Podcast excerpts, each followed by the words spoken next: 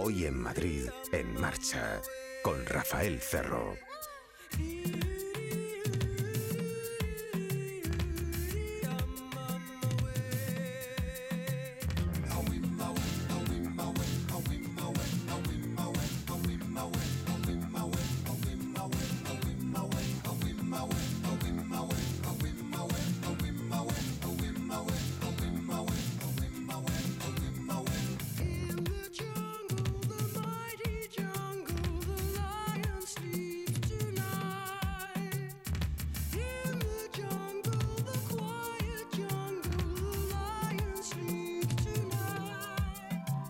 Más impresiona del último estudio de esta temporada de CEA sobre conducción y sueño es que de la gente que contesta, solamente de la gente que contesta, que incluso podría minimizar los resultados, se supone por pudor, eh, de la gente que responde, el 60% dice que se ha quedado dormido conduciendo en alguna ocasión. Gente dormida Ciudadanos o conductores dormidos, 6 de cada 10 en alguna ocasión un instante. Imaginen la que se puede organizar en un segundo de ceder al sueño. Una de las claves que daremos en el programa de hoy para no sucumbir al sueño, no andar luchando contra él. No ponerse en situación. Si luchamos, nos agotamos más. Y hablaremos también de faros, pero no de los que incorpora nuestro automóvil, sino de los de la costa, de los que dan luz al mar a la roca, a la poesía, con un ciudadano que se ha dedicado a, recorrerlos con mucha perseverancia. Vamos a hablar de estos dos grandes asuntos en la edición de hoy. Uno de ellos es soñar, el otro de ellos es seguridad. La radio del motor. Coches, motos, hoy en Madrid, en marcha.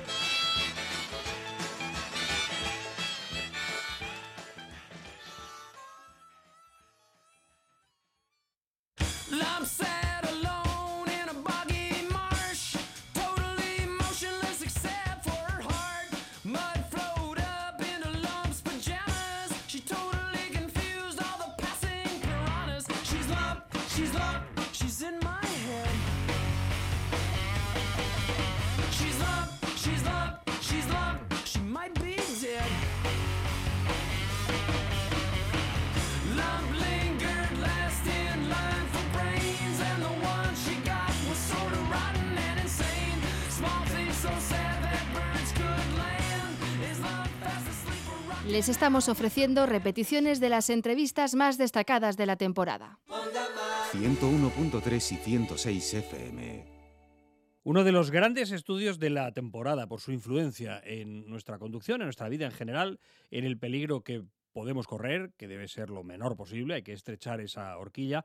El estudio de la Fundación CEA sobre el sueño y la fatiga, muy ligados en eh, la eh, conducción. Se trataba de saber cómo nos comportamos, cuáles son nuestros hábitos, especialmente los hábitos de riesgo. Eh, pero mm, vamos a charlar con Fernando González Iturbe, que es director precisamente de la Fundación CEA. Hola, don Fernando, ¿cómo estás, amigo? Muy buenas tardes, aquí estamos. ¿Qué tal? Bienvenido. Igualmente, gracias. Gente, por ejemplo, que una de las cosas calofriantes del estudio vuestro, que ha eh, dormido un poquito, eso que llamamos eh, microsueños, que puede ser un instante, pero un instante que fíjate lo que puede desencadenar. Si estoy haciendo punto, da igual, Mm. pero si estoy conduciendo no es lo mismo, ¿no? Eh, la gente que ha mm, sufrido o experimentado microsueños mientras conducía, ¿es poca o es mucha? Es mucha, es mucha. Eh, es mm, casi un 60% de los conductores encuestados. Y eso es un dato muy grave, pues fundamentalmente porque bueno, a nadie se le escapa lo que puede suponer eh, el quedarse dormido, aunque sea unos segundos al volante, dormido unos segundos al volante, distraerse unos segundos al volante, puede provocar accidentes de muchísima, de muchísima gravedad, claro. Claro, la masa de gente que os sale aquí en las tablas del estudio, que además honradamente y sinceramente, abiertamente dice alguna vez me he quedado dormido mientras conducía, es que se, es que pasa de, se acerca a los 15 millones y medio. Es un Sí, montón de gente, ¿eh? Es muchísima gente, muchísima gente. Ya aunque fuera uno es, es lo suficientemente grave por las razones que he expuesto antes, porque perder la concentración al volante y la atención, que es una de las obligaciones de los conductores, pues puede generar accidentes gravísimos que yo creo que muchas veces no se producen pues porque en ese momento concreto, pues bueno, las circunstancias del tráfico, la vía, el lugar en donde se está, pues hace que, bueno, pues les haya venido a ver Dios y no tengan ningún ningún accidente, ¿verdad? Claro, pero fíjate. No, no, muy grave, sí. 15.397.200 conductores que dicen que sí, que alguna vez se han quedado dormidos mientras conducía. Sospecho que si ampliáramos la pregunta a usted se ha visto en situación de riesgo de caer dormido, y esto ya casi nos abarcaría a todos. ¿eh? Yo no sé si hay alguien que no recuerde alguna vez haber dicho uy, uy, uy, por lo menos el uy, uy, uy que me duermo. Sí. Cierto, cierto, cierto. Yo algunas veces, bueno, por juicios fuera de Madrid y demás, vienes tarde, te levantas pronto y alguna vez me he tenido que parar. Me he tenido que parar, me he tenido que parar. Porque siempre, bueno, eres consciente, evidentemente, y eso tiene una consecuencia penal clara, que si luego lo comentamos, eh, pues eres consciente de que estás empezando a perder facultades y a perder la concentración y la atención. Y eso, bueno, pues lo que a mí me ha pasado y lo que he tenido que hacer es pararme y, y echarme una cabezadita. Tengo la suerte de que enseguida concilio el sueño y, y, y te repara, ¿no? Pero sí, sí, es grave, sí. De todas maneras, de esa experiencia vital tuya, mm, vital, y ha terminado también en vital, afortunadamente, extraemos una primera conclusión ya sobre lo que se debe hacer. Cualquier cosa menos estirar o forzar, ¿no? No, no, está claro. Está claro porque además mm, el cerrar los ojos y, esos, y, que te llegue ese microsueño es inesperado. Es decir, te va avisando bueno, pues tu estado del cuerpo y cada uno sabe cómo es su cuerpo y su persona y te, y, te estás dando cuenta de que estás perdiendo esa concentración. Pero lo cerrar los ojos, eso te pasa en milésimas de segundo, o como se pueda medir esa ese, ese tiempo, ¿no? Y que pasa no solo en la conducción, es decir, pasa en muchas situaciones de la vida, me pasa viendo la tele, ¿no? Y ahora hasta en el cine. En la tele especialmente, yo la tele creo que está para eso. Si yo como tenga apoyada la cabeza malo, caigo rápido por las noches, duermo poco, aunque lo aguanto bien, pero duermo poco, pero mm, extrapolándolo a este a este supuesto de la conducción es que no te das cuenta de que cierras los ojos hasta que ya no los has abierto. ¿eh? Entonces, evidentemente eres consciente de que el sueño te está llegando y te puede vencer, pero cerrar los ojos en una situación de milésimas de segundo, que lo malo es que te pille pues en una curva, en una carretera convencional o en una carretera una carretera de dos sentidos eh, sin separación física de los carriles o bueno también en una autopista o autovía en donde tienes coches al lado estás adelantando yo que sé las circunstancias situaciones mil verdad situaciones mil. Y además tan grave es lo que te comentaba antes que si se detecta y se puede probar, cosa que muchas veces no es fácil, salvo confesión del, del conductor implica un accidente de tráfico. Yo hace antes de verlo me vi, me vi inmerso en un asunto profesional de un accidente de hace cuatro años, en donde él confesó que se había dormido y la calificación fiscal fue de imprudencia temeraria, además con, con riesgo para la vida, ¿no? con desprecio para la vida. Y bueno, Sí, pues, hemos- pues le eh, pedían cuatro años de cárcel, que quiero Fíjate, decirte. Sí. Había leído en documentación vuestra también algo sobre un, preparando el programa, algo sobre un caso, a ver, aquí lo tengo. El conductor que puede llegar a, puede llegar a.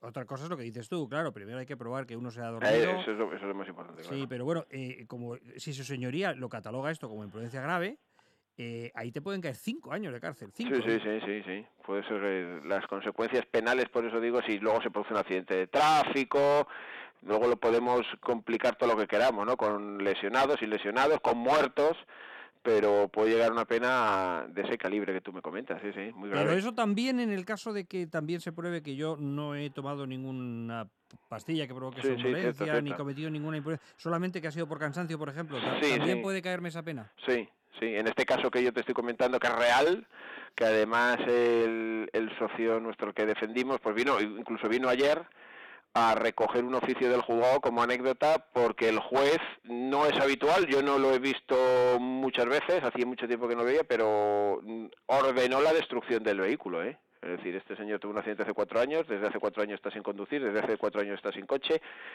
desde hace cuatro años lo está pagando la financiera y se va a quedar sin él y el oficio es para recoger sus efectos Pero personales. ¿se puede dar esa orden? No, Sí. esto lo desconocía, ¿sí? Sí, sí, sí, sí. Se puede entender que es un elemento, un instrumento para la comisión del delito y puede el juez dar mm, orden de comisarlo y destruirlo. Bueno, de hecho lo van a destruir, ¿eh?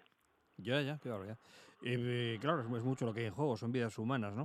Sí, Eh, sí. Es muy interesante lo que contáis en el escrito también sobre eh, caso, por ejemplo, caso de una mm, persona que no ha ingerido ninguna sustancia que afecte a la conducción, eh, ni muchísimo menos, por supuesto, alcohol, Eh, pero lo que ha hecho es estar mucho tiempo despierto. Decís aquí, tras 17 horas despierto y en actividad, estoy haciendo algo tan rectilíneo, tan simple, tan sencillo, tan noble como trabajar, ¿no? Que he tenido mucho trabajo.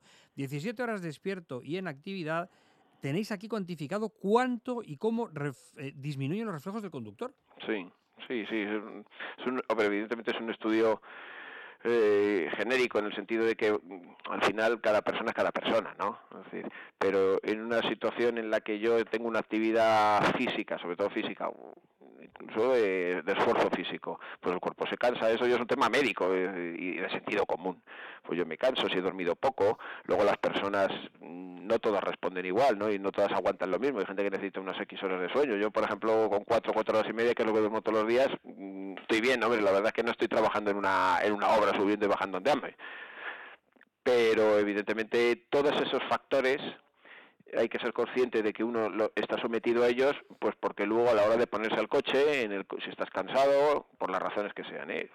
Trabajando o saliendo de copas hasta las 6 de la mañana, o, o- y ya no de copas, incluso tomando otro tipo de bebidas que no incluso ingieras alcohol, ¿verdad? Que pues evidentemente luego los, los, los cuerpos tienen que descansar, eso está claro, ¿no? Salvo... En cuanto a lo que decías, Fernando, antes de yo me paré, supongamos que lo hago mal, todo mal, no me paro. eh, yo no sé, la gente no tiene por qué saber esto, pero hay un efecto por el cual, paradójicamente, cuanto más alerta intento ponerme, cuando ya claramente tengo sueño, eh, cuanto más alerta intento ponerme para extender el momento, digamos, de posible habilidad de conducción y para seguir despierto, eh, mantener la vigilia, cuanto más lo estiro artificialmente, más fácil es que caiga, pero además cuando caigo, caigo instantáneo. Mm, Sí, y además incluso mm, más desatiendo la conducción, porque estoy más pendiente de no dormirme. ¿Eh? Estoy más pendiente de no dormirme, te empiezas a mover, a remover en el, en el asiento, yo qué sé, eh, a pellizcarte, el- no sé, cada uno hará lo que pueda, ¿no? Lo que pueda. O tomarse algo si lo tiene a mano. Al final son comportamientos y actitudes eh, que, que te distraen de lo que es la, de lo que es la conducción. ¿Eh?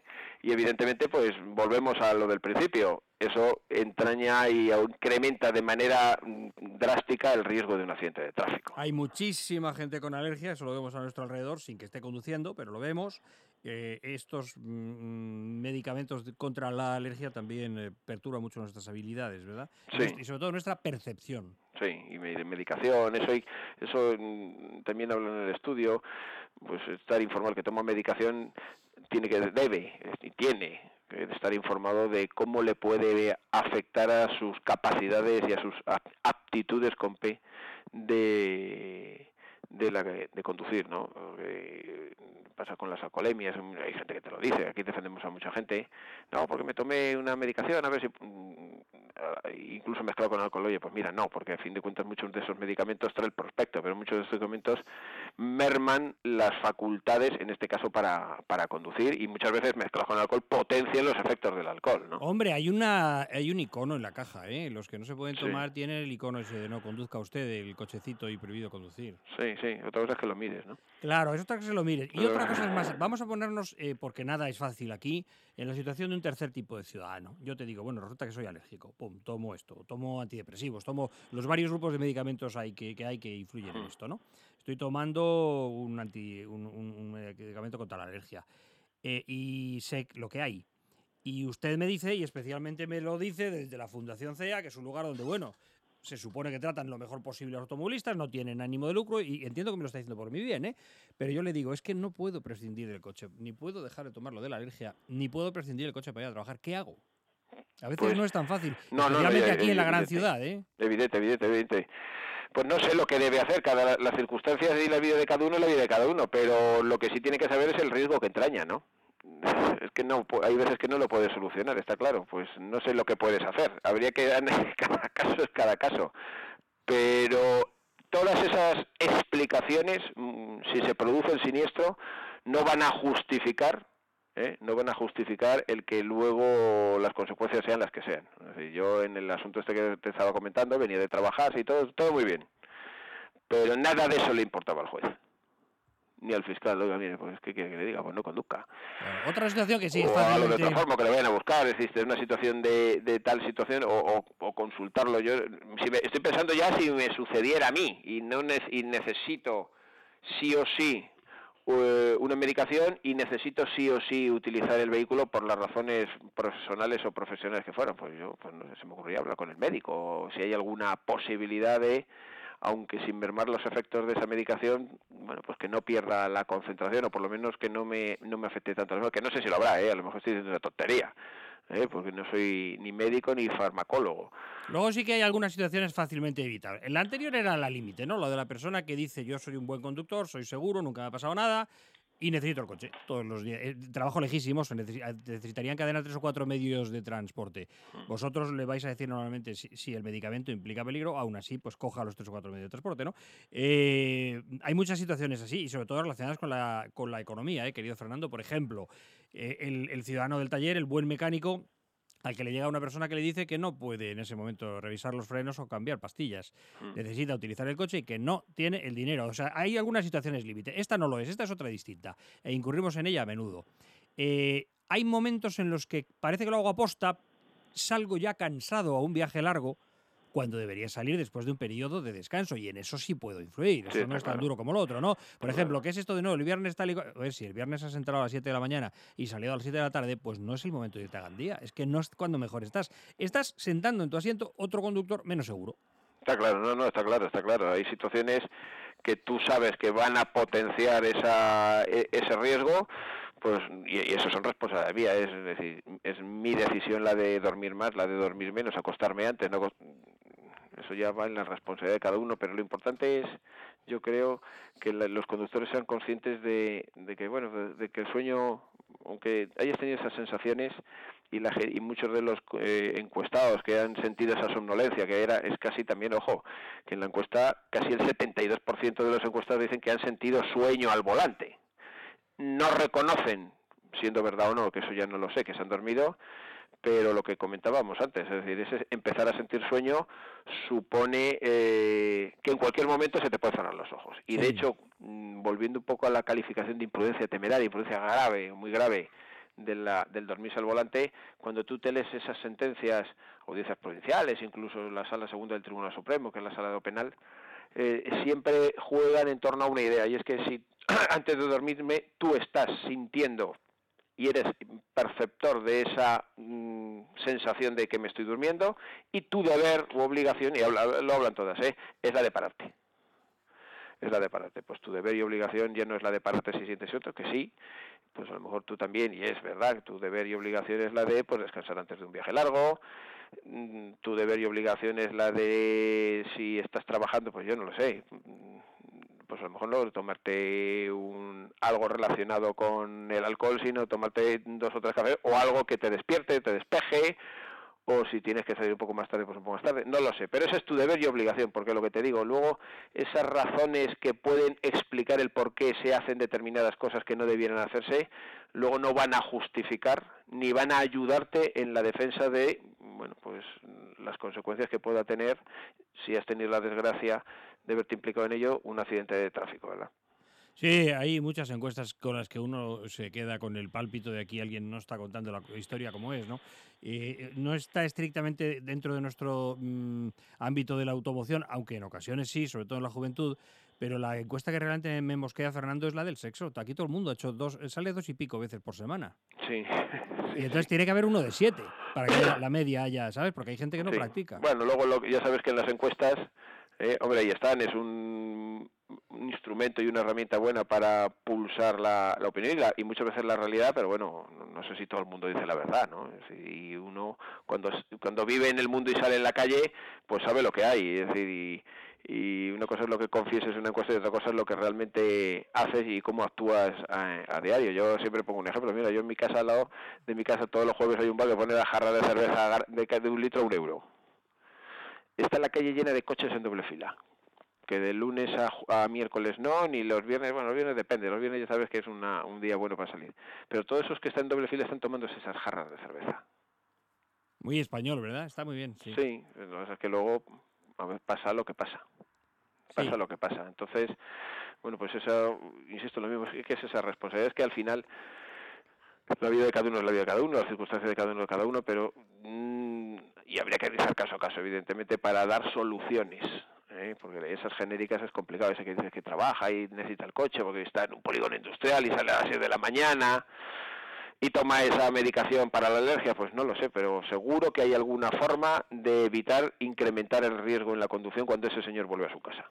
En cuanto a las otras drogas que no son el alcohol, ¿qué percepción tienes? ¿Hay mucha gente que hace eso, conducir con esas drogas o no? Yo creo que sí. ¿Sí? ¿Tú Yo- crees que sí? Sí, yo creo que sí. Yo creo que sí. Lo que pasa es que no se detecta tanto porque hay pocas pruebas.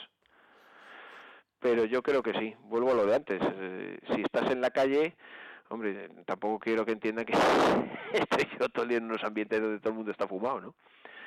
Pero... No, pero sabes que a veces simplemente te acercas a un parque y hay unos chavalillos en el, en el Pero lo banco ves. junto al césped. No, sí, sí, lo ves, y lo hay- hueles. Exactamente, está, está, hueles, lo está ambientado, sí, sí, está perfumado. Y dices, están fumando extraños cigarrillos sin filtros. ¿Qué será? ¿Qué será? Pero sí. Han vuelto los celtas de, de mi época, ¿no? Y luego hay otra costumbre, Fernando, que mola, otra costumbre que mola mucho, que es la costumbre de los mayores de echar la culpa siempre de beber alcohol a los jóvenes. Ellos no beben, claro, solo Sí, los jóvenes, claro. Sí, sí, sí, no, nada, nada. Bueno, Nada, pues, nosotros nada. Lo que pasa es que eh, los- a a los que no son tan jóvenes les pillan mucho, ¿no? Les pillan mucho muchas veces porque los jóvenes que beben a veces no tienen coche, pero pero es una costumbre muy extendida. Que no digo que no se pueda beber o no beber, yo qué sé, que cada uno haga con su vida lo que quiera, pero si vas a coger el coche, piénsatelo. Un señor yo- me dijo, Fernando, en, en un parque, eh, hace, pues, te hablo hace treinta y tantos años, tengo 50, pero en un, siendo un chavalín me dijo en un parque en Alcobendas, sentado al banco él, me dijo, la juve- me miró fijamente y con gravedad dijo, la juventud se endroga. Y Hmm. pensé, tiene usted razón. Sí, sí, sí, está muy Y extendido. lo que no es la juventud también. está muy extendido y lo ves, incluso lo detectas por los procedimientos judiciales que hay y los medios de comunicación, la droga que se, que se pilla, que será muy poquita de respecto a la que se mueve, ¿no? Sí, sí, no, no está extendido. Pero bueno, estudios no lo sé, porque eso, evidentemente hay determinadas, determinados comportamientos que tienen una trascendencia sancionadora administrativa o penal que no te lo van a decir, evidentemente, ¿no? Pero eso y, yo qué sé, el- los botellones, pues anda que no ves coches eh, coches aparcados con gente bebiendo alcohol con el- los, las puertas abiertas y los maleteros abiertos con la música a tope y no están Eso te iba a decir, que en riguroso silencio, además, sí, sí. Que sí, que sí, que sí. Entonces, bueno, pues esos al final se van de ahí todos en coche. Sí, en es coche. verdad. Separémoslo. Hay, por una parte están las drogas, por otra los medicamentos, los legales, que por eso son medicamentos. Por otra el alcohol, que una ingesta moderada pues puede ser buena. Eh, lo que no está bien es eh, mezclar. Y recuerde, estudio de la Fundación CEA, lo tienen en su página web también, en la página web de la Fundación CEA, sobre la somnolencia al volante, sueño y fatiga en la conducción. Una masa enorme de personas que dice sueño, he tenido alguna, un 71,65% de los encuestados que dice he padecido somnolencia eh, alguna vez. Si se ve retratado ahí, como muchos nos hemos visto, porque más vale reconocerlo, por sueño por lo menos hemos tenido, eh, pues eso hay que, hay que cambiarlo. Elegir el momento del viaje, pues si sale uno por la tarde, a la hora que sea, duerme tres horas, pum, porque por otra parte, Fernando también, si en lugar de hacer lo que decíamos, después de una jornada de trabajo de 10 o 12 horas, salgo a conducir agotado, si lo que hago es dormir, tampoco hace falta que duerma 7 horas, que basta que duerma una siesta larga de dos horas, ¿no? No, yo que sé, ahí, ya depende de cada persona. Yo no sé si dar consejos en ese sentido. A lo mejor tendría que ser más un médico. Yo que sé, hay gente que necesita, te comento lo de antes de por las noches. Hay gente que necesita sus ocho horas en la cama, si no, no levanta cabeza al día siguiente. Y hay personas que con cuatro horas y media, cinco, aguantan perfectamente. Yo soy dormir poco, ¿eh? Yo eso sí, luego los fines de semana mi siesta. Pero pues yo me acuesto a las dos y me levanto a las seis y media. Me acuesto a las dos trabajando, ¿eh? No bebiendo. ¿eh? pero que te quiero, te quiero decir que bueno, yo aguanto bien y estoy bien y cojo el coche todos los días y no me duermo en el coche. Porque Bueno, además pues- soy consciente, puedo, puedo engañar a todos los que dicen, ah, bueno, el Fernando, bueno, con cuatro horas está matado. No, sería tonto, no, no, no. Y si necesitara, si estuviera mal, pues evidentemente en lugar de dormir cuatro horas, pues dormiría a cinco. O Sí, seis, sí, o sí. Hay- seguramente hay una claro. dosis de sueño para cada uno, si no son iguales. Está claro, eso está, eso está Dice el claro. estudio también, les recuerdo, 59 de cada 100 encuestados, 59 y pico de los conductores españoles, mientras conducía, ha padecido microsueños. Por encima de todo, gracias a la Fundación mm, CEA por haber eh, invertido dinero y esfuerzo también, y horas y tiempo, e imaginación en este estudio sobre el sueño, que en efecto es uno de los más interesantes de toda esta temporada. Eh, gracias, Fernando González Iturbe, director Gracias. de la Fundación CEA. Un abrazo muy fuerte, Fernando. Fu- Fuerte para ti, hasta la próxima y gracias por en todo caso, bueno, pues dar a luz estos resultados, por lo menos que la gente sea consciente del riesgo que entraña no mete sentarse al volante en una situación, en este caso física del sueño adecuada. La eh, última, el último estudio que existe sobre todo este asunto, sueño y fatiga, cuáles son los hábitos de los conductores españoles.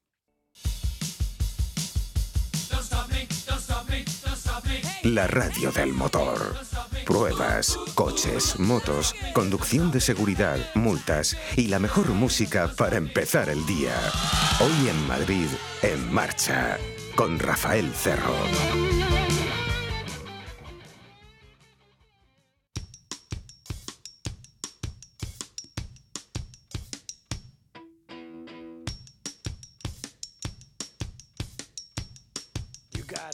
Separated.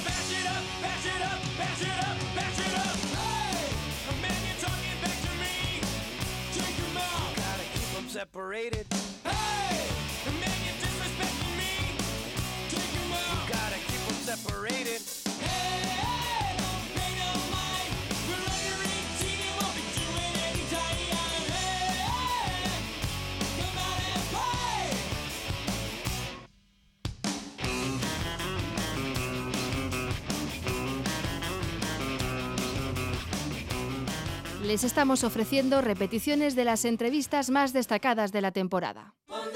101.3 y 106 FM. La génesis de la palabra faro en su otra acepción, aquí hablamos siempre de piloto, la luz que llevan los vehículos automóviles para indicar su posición, pero la que tienen supongo todos ustedes en mente, la de faro digamos de costa, una torre con una luz de advertencia en la parte superior, la génesis es curiosa, viene de farus, latín, y luego esto del griego faros, y eso viene a su vez dimana de eh, Faro, la isla cercana al puerto de Alejandría, en la que se construyó el más famoso faro de la, de la antigüedad. Eh, Guillermo Ariza está haciendo una ruta de años eh, recorriendo nuestras costas y visitando los faros, en principio un lugar mágico. Y, y ha venido a, a contarnos. Hola Guillermo, ¿qué tal? ¿Qué tal, Rafael? Que, mm, por- para empezar, ¿cuánto tiempo y cuántos kilómetros llevas aproximados haciendo esto? Pues mira, la cosa empezó en recorriendo los faros de Cádiz, que son unos 12 o 13, una cosa así. Eh, y eso fueron. Ahí empezó la cosa y ahí se me despertó el gusanillo de querer seguir ah, y recorrer todos los de la península. Entonces, la primera parte del viaje se hizo como en el 2011, 12, una cosa así. Y fue eh, lo que yo llamo los faros de Poniente, que era desde Ondarribia hasta Faro Trafalgar, que para mí siempre ha sido un referente, con Portugal incluido, por supuesto. E- Ese primero fueron, digamos, pues unos 16.000 kilómetros más o menos, con unos 150 y tantos faros. Siempre entendiendo el faro que tenga más de 20 metros de altura, ¿no? 20 metros o más, pero Ah, el tienes un requisito. el sí, requisito. porque es que si no nos perderíamos en balizas, señales de niebla, sería prácticamente imposible hacerlos todos, ¿no? Mm. Pero como faro, faro, siempre tienen que tener pues, unos 20 metros de altura o muchos más. De hecho, el, el más alto de España, me parece que es Punta del Perro en Chipiona y tiene cincuenta y tantos metros, ¿no? Es una belleza de, de- de faro. Ah, ¿nos recomiendas este? Sí, sí. Punta del Perro en Chipiona, sí. Me han preguntado alguna vez, por ejemplo, en este primer viaje, que con cuál de ellos me quedaba, ¿no? Es complicado, pues mm, podría nombrar pues en Vizcaya Machichaco, que es una belleza de sitio y un faro preciosísimo. Estaca de Bares es una barbaridad también.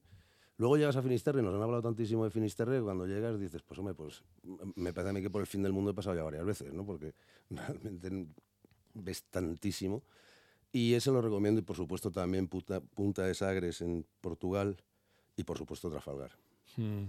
Por cierto, de aquello de abajo, del sur, eh, impresiona mucho lo que mandas en tu documentación. Hay dos sitios donde yo puedo ir conduciendo la moto, levanto la vista y veo otro continente. Solo dos, dos en todo el mundo. Y la verdad es que hay que pensarlo un poco. Y uno está aquí, uno está, eh, uno está en Cádiz, ¿no? Efectivamente. El primero, que es Estambul, que realmente uno puede ir conduciendo por Europa y cruzado el Bósforo, pues lógicamente tenemos a Asia, ¿no? Pero es que aquí en Tarifa vas conduciendo por Europa y estás mirando África, ¿no? Entonces es una barbaridad, es, es un espectáculo indescriptible, ¿no? Y también está cuidado ese sitio entre dos faros preciosos, que son el faro de Getares, en Punta Carnero, y el faro mismo de Tarifa, ¿no? La isla de las Palomas, una preciosidad también de sitio. El más, no, eh, es muy subjetivo lo de hermoso, el, más impresionante, el que te da un choque al, mirar, el lugar más espectacular de todos, con faro. Como Oye. faro, es que, claro, eh, la pregunta es... mm, Y entorno, faro y el entorno. Exactamente, ¿no? Y también su historia, ¿no? Por eso yo siempre, el referente mío, aparte que soy de allí, es, el faro de Trafalgar, ¿no? Por toda la historia que tiene, pues basta imaginarte un poquito mirando la mar lo que ha ocurrido allí y aquello es tremendo, ¿no? Pero fíjate, pues te he dicho antes Punta de Sagres, que es otra, otra belleza, eh, Lisboa tiene dos que son dos maravillas también, pero por ejemplo, de estos, si hablamos de Poniente, yo me quedaría Machichaco, Estaca de Bares y Trafalgar. ¿Y qué comparten que te ha atraído así la atención o que los vuelve eh, magnéticos? ¿Hay un encanto especial? ¿Hay algo en el faro que no hay en otros sitios? Pues yo creo que es que el, fundamentalmente su magia, ¿no? En estos tiempos donde todos vamos con GPS y vamos con un montón de, de temas electrónicos que no te, nosotros en tierra y la gente de la mar allá afuera, ¿no?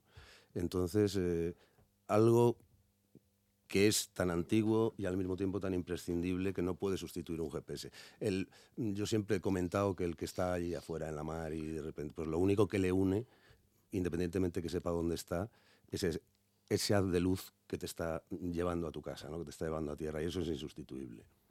¿Has entrado en contacto con gente que ha comprado faro?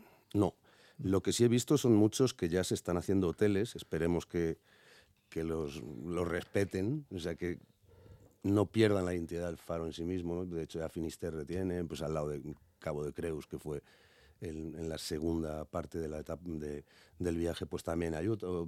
Más que un hotel, sí, hay una especie de hotel, albergue y tal, pero está muy bien cuidado, ¿no? Entonces, está muy bien integrado dentro del, del entorno del faro y, bueno, pues si es así, no me parece mal.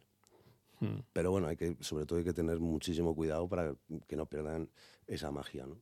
Ya el truqui de este plan tuyo de aventurero, no sé si está en que inicialmente esto es casi interminable sobre el papel. Interminable. ¿No? Interminable. Sí. Fíjate que, por ejemplo, la segunda parte ha sido lo que llamé de, de Cap de Creus a, a Trafalgar. Menos kilómetros y menos faros, ahí fueron como unos 6.000, unos 7.000. Porque ten en cuenta además que es que, mm, si te pones a mirar los kilómetros que haces por la costa, dices, es que no hay tantos, ¿no? No, pero es que eh, hay que buscarlos, los faros. Por mucho que lleves toda la documentación, tienes que buscarlos, tienes que hacer muchos enlaces entre sitios. pues, al final te salen, pues nada más que de enlaces por faro, 100, 100 diarios, ¿no? 100 por faro, ¿no? Entonces, el, siempre tienes un recorrido más o menos marcado, pero evidentemente es inagotable. Ten en cuenta que ahora mismo, por ejemplo, la, otra de las partes era hacer las Islas Canarias. Eh, hay, hay unos como unos 52 más o menos en, todas las islas, ¿no? Para que te encuentras con 200 problemas. Uno de ellos, por ejemplo, es la falta de sponsorización, por ejemplo, de las navieras, ¿no? Y claro, pues hasta que no inventen una moto que vaya por el agua, pues es prácticamente imposible, ¿no? Tienes que tener ese apoyo. Con lo cual, como la cosa es no quedarse quieto, pues entonces en junio me voy para Bretaña y Normandía para hacer toda esa zona mm, que es mágica completamente también, ¿no? No sé si tienes una experiencia eh, similar, a lo mejor no. Eh, hay una no muy buena que tengo yo de moto en barco. Yo voy en la moto y mm, me meto en un transbordador la moto, en un ferry de estos, y el problema que veo es que la gente baja a la sentina del barco antes de tiempo, pone los motores en marcha, aquello se llena, luego cuando bajas a la moto te lo encuentras todo contaminado. Me ha pasado unas cuantas veces, pero igual solo me ha pasado a mí, no lo sé, la verdad.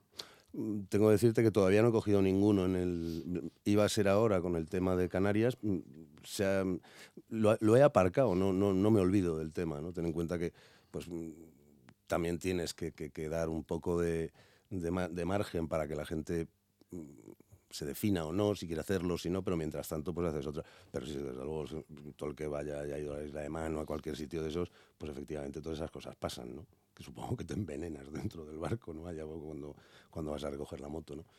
Pero bueno, y entonces ya te digo, pues ahora empezaré esto de Bretaña y siempre con el apoyo de Fillet, que es la asociación de escritores y periodistas donde, donde normalmente escribo, por supuesto con el apoyo de BMW, de David Canosa, de BMW Ibérica, y lo haré en una maravilla de moto que es la BMW S1000XR, que es un avión, que, que es para verlo, ¿no? Pero bueno, que en el fondo da lo mismo, la moto es un, un medio, un medio para poder hacer lo que uno quiere, ¿no?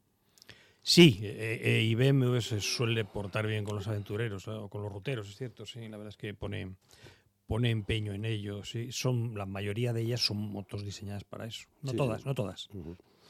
Ten en cuenta que, por ejemplo, yo creo que la moto más vendida, que parece que la regalan, ¿no? que es la GS, pues te paras en cualquier semáforo y no sabes cuántas ves, ¿no? Y dices, qué barbaridad, ¿no? Y, y siempre también me ha gustado un poco pues, el, hacer, el hacer estos viajes en, pues, en alguna moto que sea un poco más exclusiva, ¿no?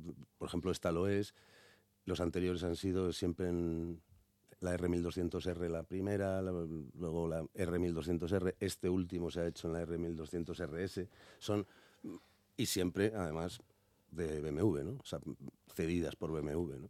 Y la verdad es que es una maravilla, son maravillas de motos. Pero insisto, eh, eh, yo creo que, que cuando estás apoyado en el faro, lo mismo da si ha sido moto que si ha sido lo que pasa. Es que sí que es cierto también que la soledad del motero, la soledad del farero, mm, esa frontera, esa linde que hay, que tienes el, el miedo a un lado, la aventura al otro, la soledad a ambos, eh, todo eso, la moto te da un, un plus que no te da ir en coche o ir en cualquier cosa. No es sencillo explicarle a la gente de fuera de la moto la sensación de la moto.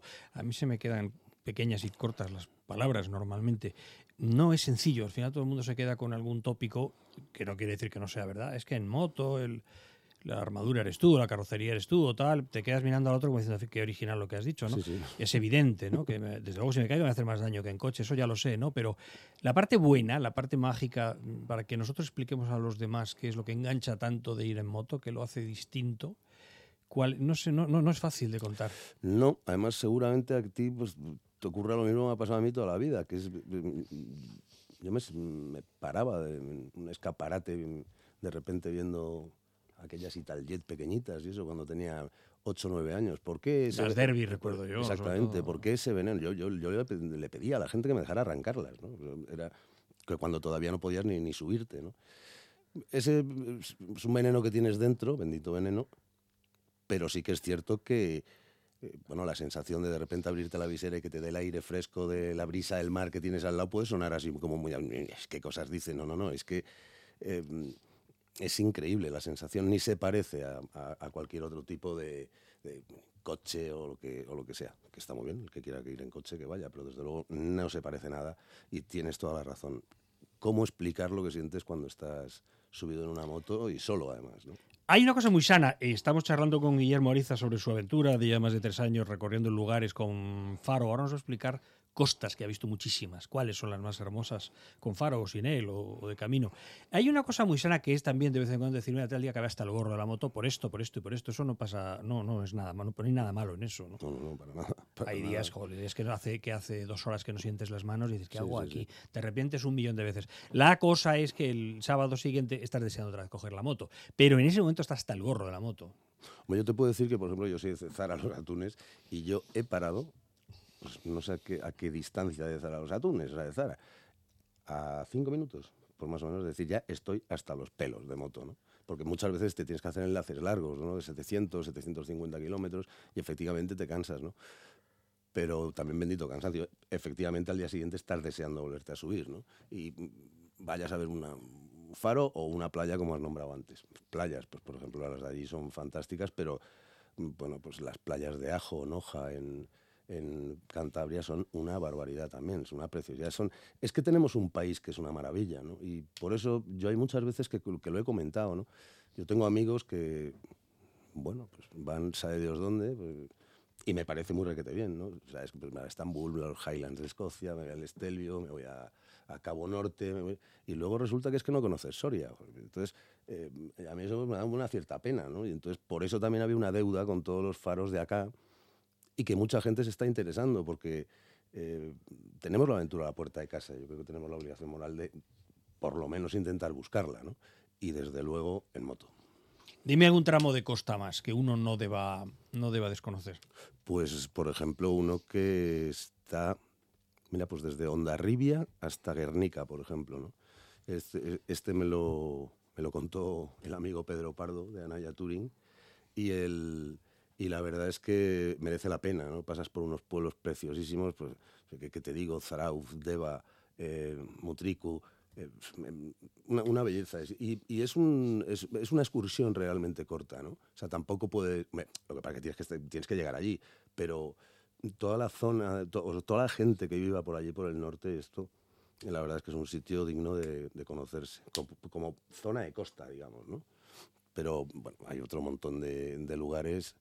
¿Qué te iba a decir? Pues, por ejemplo, para la gente que vive por el sur, pues hacerte lo que es de Punta del Perro a Punta Mala, que son todos los faros de la provincia de Cádiz, pues es una belleza y ahí van a poder mm, darse cuenta de lo que es, como habíamos hablado antes, ¿no? Conducir por un continente e ir mirando otro.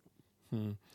Algo que recuerdo vagamente de hace más de 30 años, o sea, teniendo yo menos de 20, no sé, yo entiendo que ya no pasará, pero dime tú, eh, ¿es lugares en los que a la gente, la gente te mira y le es que le sorprende ver una moto? Que no ha visto una en mucho tiempo, ¿eso todavía lo hay? Sí, sí. Sobre todo, por ejemplo, en muchas aldeas de, pues de la zona de Galicia. Ten en cuenta que a lo mejor te vas, yo qué sé, no sé, la zona de la Costa de la Muerte y tal, pues, pues Muxía, por ejemplo, pues ahí a- a- apareces y es que allí no hay nadie, ¿no? Y vas recorriendo esos faros. Ten en cuenta que, claro, vas completamente alejado de autopistas y vas, lo que vas es haciendo carreteras, en algunas en muy mal estado, que lo que van es bordeando la mar, ¿no? Y entonces, pues, eh, claro, pues si te encuentras allí con un paisano, pues de repente, pues, eh, cla- es que no entienden nada. Entre todo lo que llevas puesto, todo lo que... Porque, claro, pareces un marciano, ¿no? Y, y el, pero bueno, también tengo que decir que en, a lo largo de todos estos kilómetros, de, o sea, de toda la geografía española, a mí me han tratado en todos lados maravillosamente bien. Lo que cuentan nuestros padres, gente nacida en los eh, 40, es que eso les ocurría con automóviles, que han entrado en pueblos donde la gente mira de un coche y no, no lo veía sí. claro. No es que nunca hubieran visto un coche, pero es decir, no estaban acostumbrados a un automóvil. Sí, sí, sí, pues aquí con la moto igual, exactamente igual. Y sobre todo, bueno, porque ver, las motos de ahora mismo y este tipo de motos, pues nada más que en GPS, en cámaras que llevas, que llevas una cámara en el casco, que llevas otra en, en- en la cupulita, en la pantalla, que, en fin, pues normalmente claro, pues, se pasman muchísimas veces de ver tal despliegue de cosas que lleva, tantísima luz, ¿no? ¿El recorrido lo haces grabando con cuántas cámaras? pues mira, este por ejemplo, porque esta última vez lo que hemos hecho ha sido, eh, esta vez venía con un, con un coche de apoyo también, porque iba filmando y con otro, con otro amigo, con Oscar, Rominguera, que iba en otra- una moto detrás, y él iba con una, con una cámara, yo llevaba pues una GoPro para adelante, otra para atrás, y el coche pues llevaba otras dos, ¿no? Porque era rodar un documental que estábamos haciendo sobre los faros del estrecho, ¿no? Que era la que es lo que he hecho, es, me envolví en, me ha llevado todo el mes de noviembre y se me han quedado cosas todavía por grabar, ¿no? De- pero bueno, hay que ir despacito, pero vamos, que continuaremos grabando con, con todo esto. Pero sí, dos, tres cámaras, no- normalmente llevas dos o tres. Aquí hemos tenido durante décadas eh, viajando a, a Emilio Scotto, argentino, a Gustavo Cuervo, que ha estado muchas veces aquí en el, en el eh, programa, gente eh, indestructible e indeleble, que, que- que- y van pasando décadas y ellos siguen por ahí viajando. ¿no? Y ahora lo que veo es que hay mucha gente en mi entorno, por ejemplo, de Madrid, que es, un- hombre, es un entorno de moto, pero eh, que- lo que quiere hacer es eso, dedicarse profesionalmente a viajar en moto. Hay un montón de gente. Lo que te dicen, claro, es que el patrocinador cuando llamas a su puerta han llamado siete. Bueno, yo creo, mm, fundamentalmente yo creo en la suerte, mm, en la suerte y en el trabajo. ¿no? Nunca sabes por qué te lleva a llegas a este punto, ¿no? Pues de repente, pues BMW Ibérica creyó en el tema, con Móvil Norte también. Eso te lleva a que Fillet también apueste, entonces te lleva a que el autoservicio del motorista se quiere involu- involucrar también porque le gusta el proyecto. Y esto es el primero, pero luego vas haciendo cosas, vas escribiendo en un montón de revistas, vas escribiendo en el newsletter de BMW, entonces te hacen embajador de BMW y entonces eh, es toda una bola, pero sí que es cierto que, ¿cómo lo llamaste en lo que me escribiste? Overlander, suena... Estos suena- dicen, algunos dicen overlanders que me ponen enfermo. Son trotamundos. Tenemos palabra, claro. Me sonaba como los inmortales. Bueno, pero tenemos rutero, trotamundos, tenemos palabras nuestras. Sí, sí, sí, ya sabes que ahora la gente que tiene algo antiguo lo tiene Sí, Mm. vintage y, y el que corre es un runner y tal. Es una cosa ridícula. Es Mm. un poco y la medida de reblandecimiento cerebral de un, de un país, que todo el que no domina un idioma considera exóticas sus palabras y las va importando y las, en- las clava en el medio de un, encastra en el medio de un discurso en español, ¿no? Pero bueno, por encima de todo son ruteros, o, o, eso, trotamundos es muy chula la palabra, es bonita, ¿no? Y, hay gente, pues eso, que lleva décadas dando vueltas por aquí y hay otras gentes de los jóvenes, pues Alicia Sornosa, que es un huracán de mujer, pequeñita, pero explosiva y que, y que puede con todo y tiene muchísima energía. Y hay mucha gente por ahí dando vueltas, claro. Me gustaría saber, no sé si aún es pronto para preguntártelo a ti, pero me gustaría saber si después de acostumbrarse a la vida de, en ruta y a la vida de aventura, ¿tú crees que uno se puede acostumbrar otra vez a la rutina de todos los días a la misma hora a una oficina? Eso no lo sé.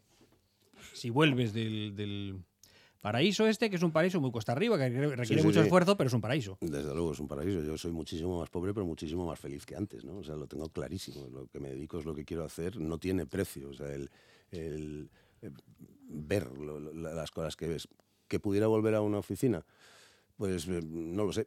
Hombre, también estoy encerrado mucho tiempo escribiendo, ¿no? Pero siempre estoy escribiendo sobre lo mismo. También ten en cuenta que ahora, por ejemplo, estoy planteando todo el viaje de Bretaña a Normandía, sus playas, sus abadías, sus faros, y, y tú ya sabes que un viaje se empieza a hacer desde el momento que empiezas a plantearlo, ¿no? Con lo cual, pues aunque estés dentro de la oficina... Y claro, hay una, hay una parte de burocracia previa imprescindible. Por supuesto. No voy a ir a lo loco, ¿no? No, no, no, no, por supuesto. De hecho, yo, por ejemplo, pues, y, y mira que, que es Francia, o sea, no, no te estás yendo a, a, pues no sé, a Mali, no, estás yendo a sitios, en fin.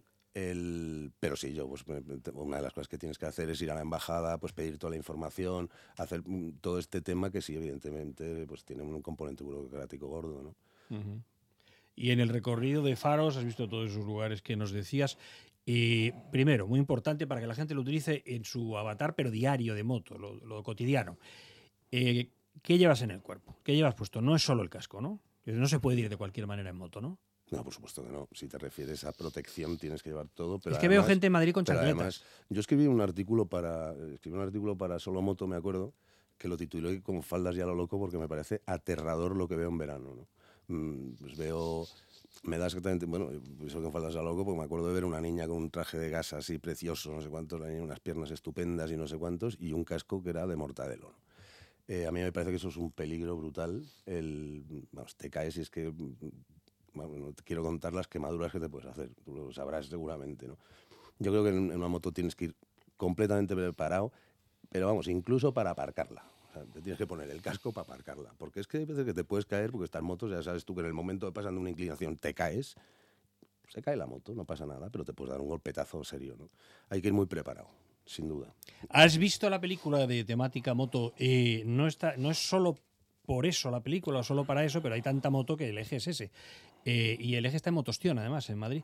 La película de Dani Guzmán, a cambio de nada, No, no la he te visto. la aconsejo Pues sí. fervientemente. ¿eh? Ah, pues sí, sí. Realmente bien. Le han cogido el pálpito a lo que es los chavalines de 14, 15 años, lo locos que estábamos y la pasión que sentíamos. Ah, pues me apetece mucho verla. ¿eh? Y luego de equipaje que llevas, si vas a un viaje largo, ¿qué hay en tu, qué hay en la, en la BMW? Pues mira, esto también se aprende, ¿no? Al principio llevas de todo, llevas de todo y luego te das cuenta, esto como cuando hace la gente el Camino de Santiago, que va tirando cosas por el camino, ¿no? Que se da cuenta que realmente pues, hay muchísimas cosas que llevabas que no te hacían falta, ¿no? El, sí que en cámaras llevas, cámaras ya no me refiero a las cámaras de filmar, una GoPro que es pequeñito y todo esto, no, no llevas, pues luego llevas todo el equipo de fotografía, que eso siempre, pues bueno, pues es un tiesto, ¿no? Pero luego tampoco te creas que tienes que llevar tanta cosa, o la ropa de agua, que es fundamental, porque sí o sí te diluvia en algún momento, o sea, eso no tiene más ciencia. De hecho, yo en Oporto entré, que más, más hubiera valido entrar en una Zodiac que en moto, porque es que aquello no va a llover, ¿no? Y, el, y luego en cuestión de ropa, pues varias mudas y, y vas lavando por el camino, no tiene más. Y si alguien pues tiene que tomar algún tipo de medicina, pues que se las lleve, que no las tenga que comprar por ahí. Pero realmente tampoco es tanto lo que hay que llevar y tampoco es tan caro lo que, lo que cuesta de repente emprender una aventura así en solitario y intentando disfrutar. Hay hoteles baratísimos, si quieres puedes ir a camping, si quieres, en fin, cada cual se puede organizar como más o menos quiera, pero ni es tan caro, ni hay que llevar tanta cosa y lo que sí tienes que llevar, pues siempre, pues yo llevo pues una, una tablet pequeñita para estar escribiendo, para estar conectado, y luego pues las cámaras, que eso sí que es importante. Y yo sí que recomiendo que si alguien quiere hacer eso y quiere hacer fotografías, pues que se lleve un disco duro pequeño y que lo vaya salvando todos los días, porque más de, una ocasión, de repente, no, no reconoce la tarjeta, la tarjeta no sé qué le ha pasado, entonces llevar un poco de seguridad en ese sentido, ¿no? porque luego es muy difícil volver a, determinados faros, ya sabes que además yendo solo, pues hay algunos que no son nada recomendables, ir solo en moto. La cámara que nos has dicho, eh, GoPro, no recuerdo bien el nombre, esa Sí. cámara se pega en la frente, eso se, se adhiere con una ventosa o cómo va. Sí, lo puede- bueno, tienes un, un sistema para agarrarlo al casco o luego pareces un teletabi que llevas un- un- una ventosa en la cabeza o lo puedes poner de mil formas en la, en la moto, ¿no? El- hay tomas que son muy bonitas cuando vas filmando hacia atrás, ¿no? O sea, tú vas enf- enfocando hacia atrás, ¿no? Por ejemplo, cuando abandonas un faro, ¿no? Por, el- por un sendero, no sé cuántos, pues ver cómo te estás yendo, pues es muy bonito y de la misma, forma- que cuando llegas, ¿no? Pero sí son, pero vamos, hay, hay un montón de marcas y un montón de modelos que se, mm, que valen para todo esto, ¿no? Para todo este tipo de aventura. Otra manera de vivir. Guillermo Ariza con su BMW y su camarita y su ser capaz de vivir con poquitas cosas y la ilusión de descubrir cada día un nuevo horizonte recortado, la línea del cielo famosa, eh, por un faro de 20, hemos- lo hemos aprendido, eh, 20 metros o más. O más. Dinos uno más, uno que visitar en las próximas vacaciones, en las que sea. Mm, Cap de Creus, Cabo de Creus es otra preciosidad. Está en un parque natural preciosísimo y es un sitio, lo que está lejos, claro, está en Cadaqués, en Gerona, y el, pero es una belleza. Claro, es que todos los faros pues estamos, como nosotros estamos aquí en el medio en Madrid, entonces pues bueno, pues hay otro muy, muy cerca que es el, bueno, pues claro, lo que más cerca tenemos es la Comunidad Valenciana, ¿no? Muy bonito es el faro de Salou. Es, un- faro curioso, muy, muy, muy, muy bonito. Me ocurrió una anécdota allí en, en el faro de Salou que llegué ahí con tanto GPS que hay, con tanta historia de estas, pues dije, pues mira, vamos a hacerlo como se hacía antes siempre, ¿no? Que era preguntarle a alguien, ¿no? A preguntar a alguien. Y efectivamente, pues me bajé un poco el casco, abrí la visera y le dije que si me podía decir dónde estaba el faro de Salou. Y el tipo, pues me, dio tres explicaciones y a mí me extrañó porque yo estaba viendo que, que me, dirigía como a mitad del pueblo, ¿no? Pero digo, pues yo no sé si aquí habrá un faro, ¿no? Pero como he visto en algunos sitios que sí que hay faros justo en mitad del pueblo, pues dije, pues será aquí. Y bueno, pues el tipo, la verdad, no se había enterado muy bien de lo que le había pre- preguntado porque me mandó al paro de Salou, porque hay lo que había en INEM Salou. Y dije, pues te has equivocado, me ha mandado al paro de Salou en lugar del faro, ¿no? Es que en España ese es el epicentro de la vida de una localidad. Mm, En la oficina. de No te quepa claro, ninguna duda. Claro, Y entonces, pues allí estaba yo, pues en, en el paro de Salou. claro. claro. Pero recomiendo también el faro de Salou. Se me había ocurrido un chistecito de preguntarte por el faro de Moncloa, pero he dicho, voy a dar una pena, me va a dar pena hasta a mí mismo si hago eso. Un abrazo muy fuerte, querido Guillermo Ariza, hasta que tú quieras. Pues muchísimas gracias por haberme recibido y ha sido un placer.